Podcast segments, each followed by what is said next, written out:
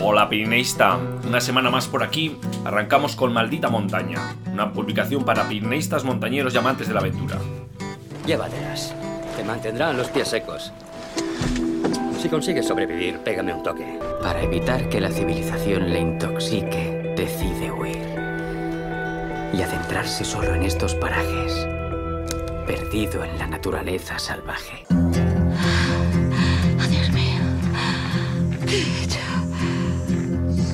Siento a que tengas que caminar 1600 kilómetros para... Termina la frase. ¿Por qué tengo que caminar 1600 kilómetros? Travesía presenta Maldita Montaña, aires de altura para toda la semana con Eduardo Azcona y Enrique López. ¿Te sientes sola? Estaba más sola en mi vida real que aquí.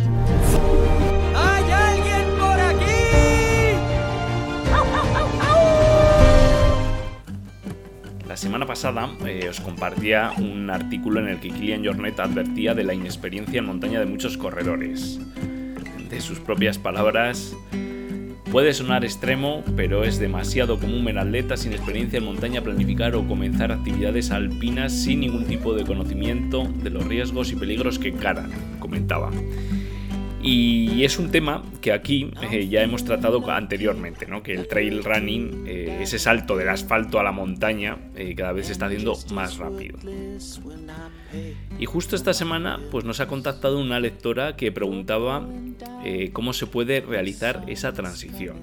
¿no? Como, y bueno, ya nos cuenta, ¿no? y como es común en muchos corredores, ¿no? estar aburrida por el asfalto y que ha sentido pues cier- cierta seducción por la montaña, ¿no? Que yo creo que, que el trail running eh, desde fuera eh, pues se ve como algo divertido y, bueno, eh, yo diría que, junto a esa divers- diversión corriendo en un terreno ¿no? atractivo con paisajes exuberantes ¿no? pues hay también una parte de, de mayor riesgo ¿no? Estamos en terreno de alta montaña eh, en- tenemos que tener en cuenta la seguridad y luego también pues una dureza ¿no? una dureza muy importante ¿no? que, que bueno la podemos encontrar en el asfalto en, en- en ya carreras de larga distancia, pero bueno, que en trail running, pues de alguna manera yo creo que se amplifica, ¿no?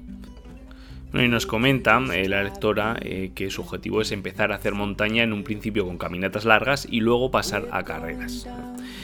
Y os digo, ¿no? A mí el planteamiento me parece bueno.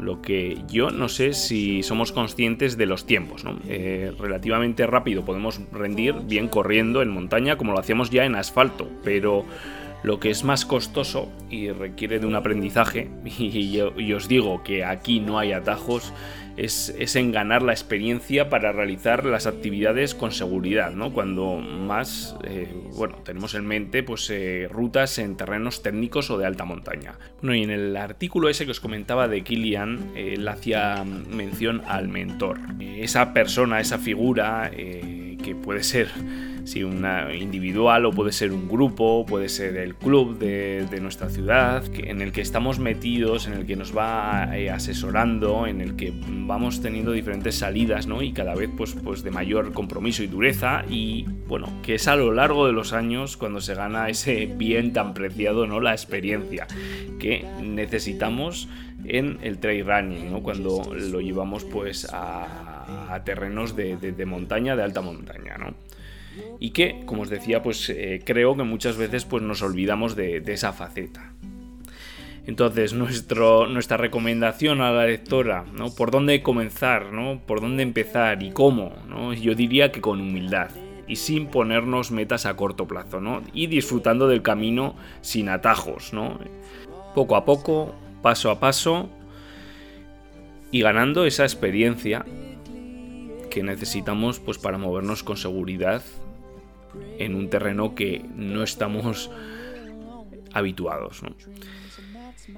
Este, la verdad que es un tema que ha aparecido recurrentemente y, hemos decidido pues darle, darle el lugar que, mm, necesario dentro tanto de la revista de travesiapirenaica.com como del, del podcast y de la newsletter y bueno, por ello pues en los próximos en, las próximas entregas pues haremos una serie de, de cómo podemos pues eh, eh, meternos de, de lleno en, en, el trail running, ¿no? pasando del asfalto, ¿no? en esa transición del asfalto a la montaña. Eh, recomendaciones tanto eh, que atañen a, nivel preparatorio, a nivel físico, a, pues bueno, buscando una transición que no nos lleve a lesiones, pero sin olvidar esa faceta que comentábamos que creo que muchas veces se nos olvida, ¿no? Y que, bueno, pues que la montaña eh, tiene otros compromisos que el asfalto no tiene y que lo tenemos que tener en cuenta, sin más. Bueno, y os lanzo eh, la pregunta, ¿no? ¿Cómo fue tu transición? Ya sé que muchos de los que estáis ahí escuchando, eh, pues sois aficionados al, a correr por la montaña y os pregunto, ¿no? ¿Cómo habéis hecho la transición? O no ha habido transición, ¿no? Porque muchas veces, en mi caso, por ejemplo, eh, yo ahora frecuento menos los senderos corriendo, pero bueno, ha habido una temporada que, era muy aficionado y para mí, eh, bueno, lo primero fue la montaña y, bueno, inicié la actividad de, correr en ella y la verdad que, es muy gratificante, ¿no? Es muy dura, pero también muy gratificante cuando ya pues has cogido el fondo y, te mueves te mueves con soltura y con, y con el físico adecuado, ¿no?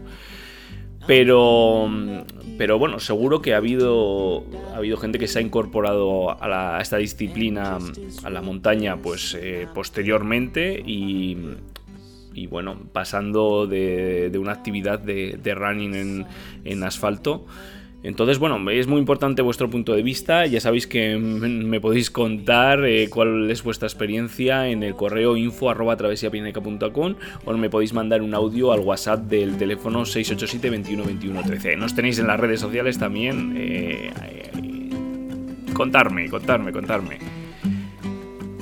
Como sabéis, en este podcast hacemos un repaso del boletín que os enviamos de manera semanal. Ya sabéis que os podéis suscribir pues, de manera gratuita a este boletín que os enviamos semana a semana y que en esta ocasión eh, arrancábamos con un contenido que es eh, una guía, una guía rápida pues para eh, aquel que se vaya, anime a realizar el GR54, el Tour de, de Oisans y los Ecrins. Esta es una de las propuestas de ruta de senderismo en los Alpes franceses, eh, que junto con el Tour de Mont Blanc y la Vanois, pues es eh, la trilogía de, rutas que podemos encontrar. Es una, es una ruta dura, eso lo tenemos que decir, es un recorrido de 176 kilómetros en el que salvamos 14 collados, puertos de montaña y tenemos un desnivel, ojo, de 12.830 metros. Recorreremos el corazón del Parque Nacional de los Ecrins con grandes picos, como sabéis, como la Meige de 3.983 metros y la Barre de Ecrins de 4.102 metros. En resumen, es un trekking en el que encontraremos y discurriremos por pueblos alpinos, valles profundos, collados en alta montaña y todo custodiado, por una naturaleza y un entorno salvaje. Quien quiera conocer un poco la historia de este tour, os voy a contar que fue el sueño de Roger Kank, un humilde guía y, escritor. ¿no? Eh, por ese entonces, en 1962, existía ya el, Tour de Mont Blanc y fue cuando él decide pues, crear el Tour de los Screens. ¿no? este tour del que os estoy ahora hablando.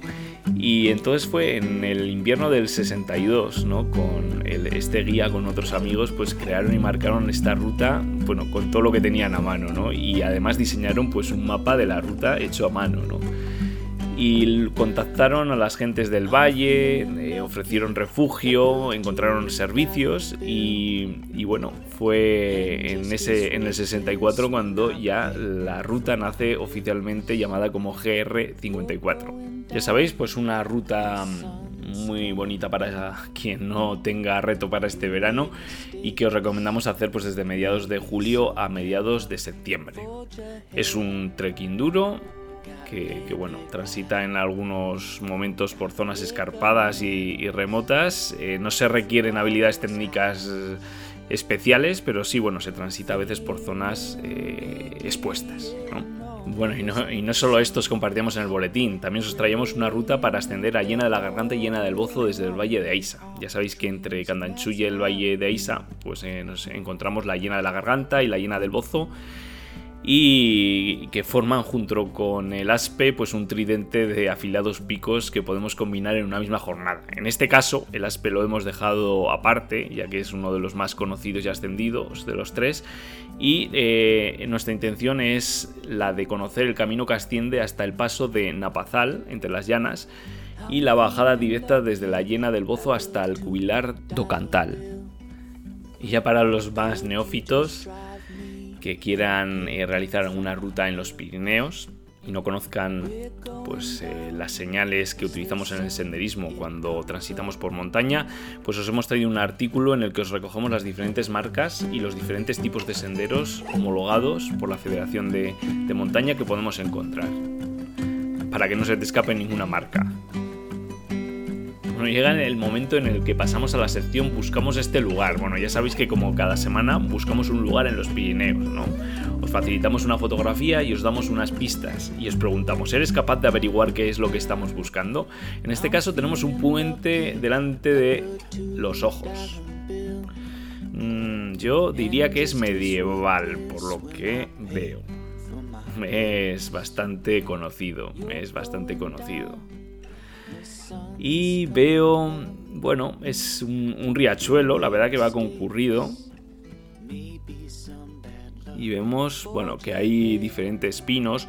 Yo os digo conocido porque, ya, eh, no os, no os creáis, pero a veces me lo pone difícil Quique. Quique es quien se encarga de, de esta sección y quien elige los lugares. Entonces cada semana pues él, él vuelca esta fotografía y, este, y estas pistas y yo no tengo ni idea de qué estamos hablando. Entonces ya es la semana siguiente cuando la, la ponemos en común, cuando yo a veces descubro, descubro también los lugares, ¿no?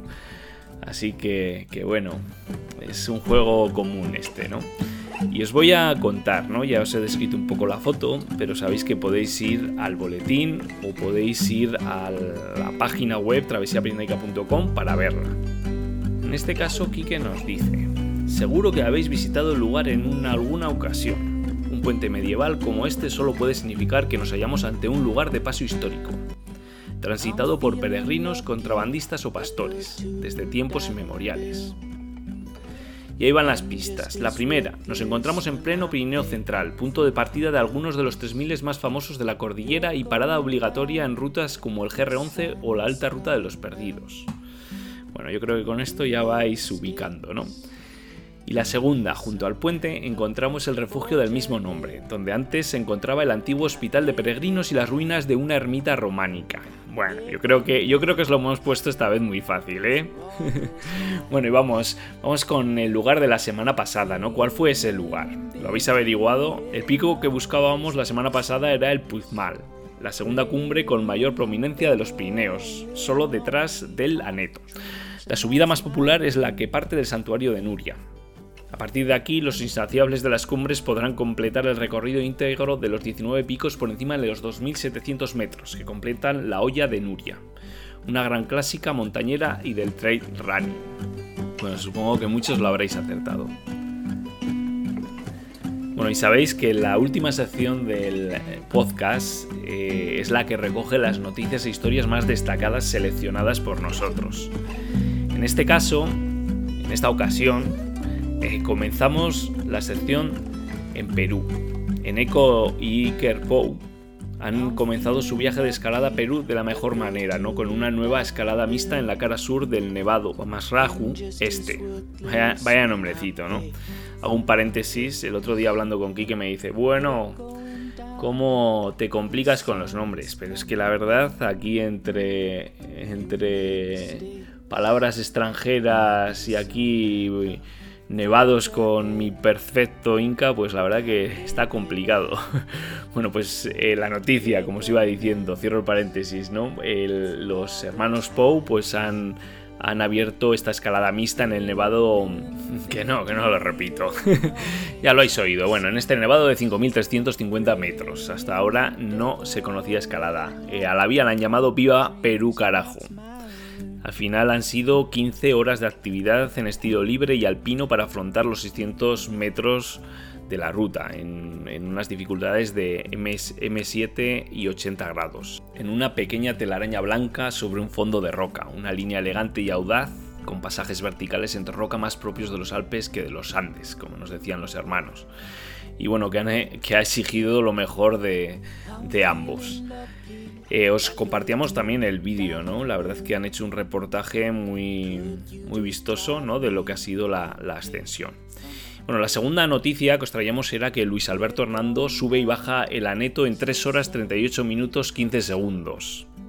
rebajando la marca anterior en casi 5 minutos. Bueno, se trata del nuevo récord de ascensión al Aneto, al techo de los Pirineos desde Benasque, y la, ascensión la realiza por la ruta de Coronas con 2.300 metros de desnivel.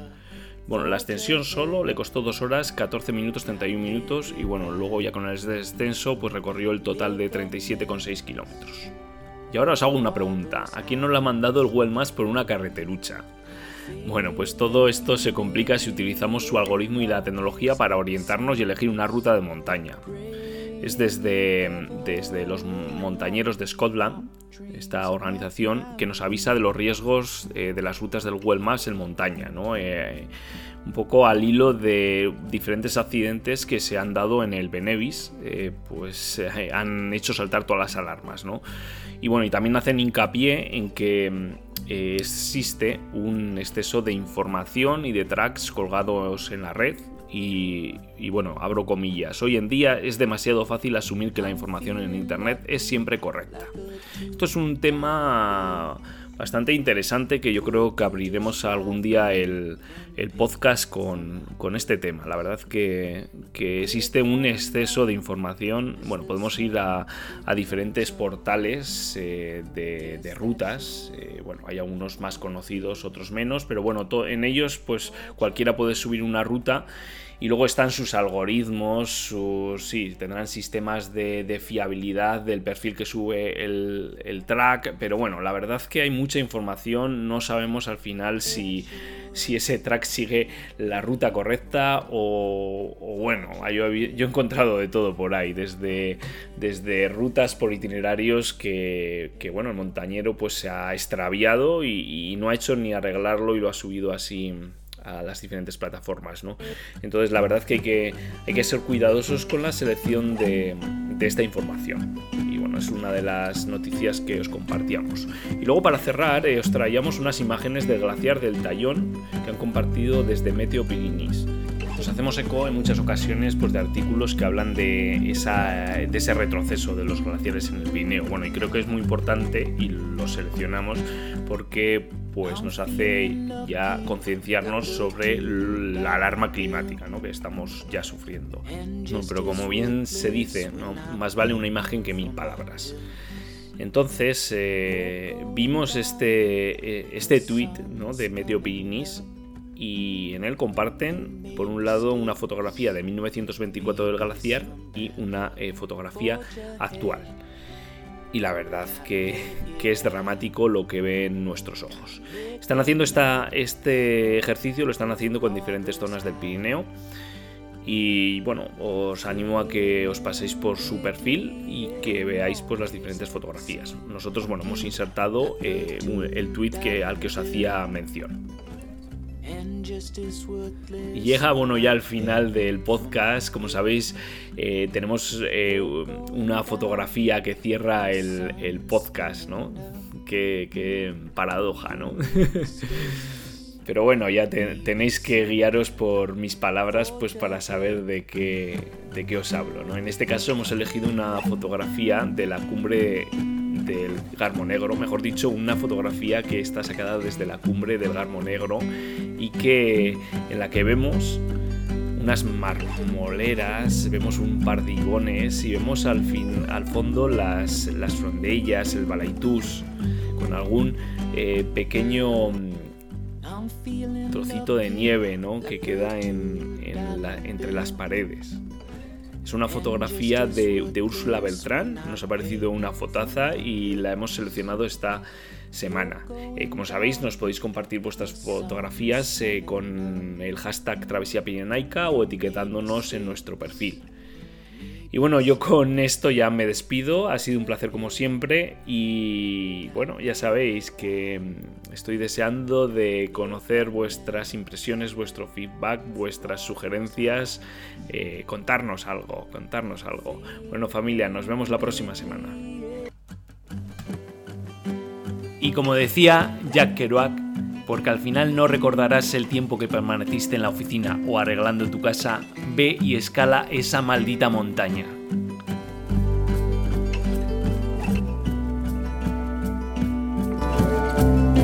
¿Has pensado en abandonar? Oh, solo una vez cada dos minutos o así. Si quieres algo en la vida,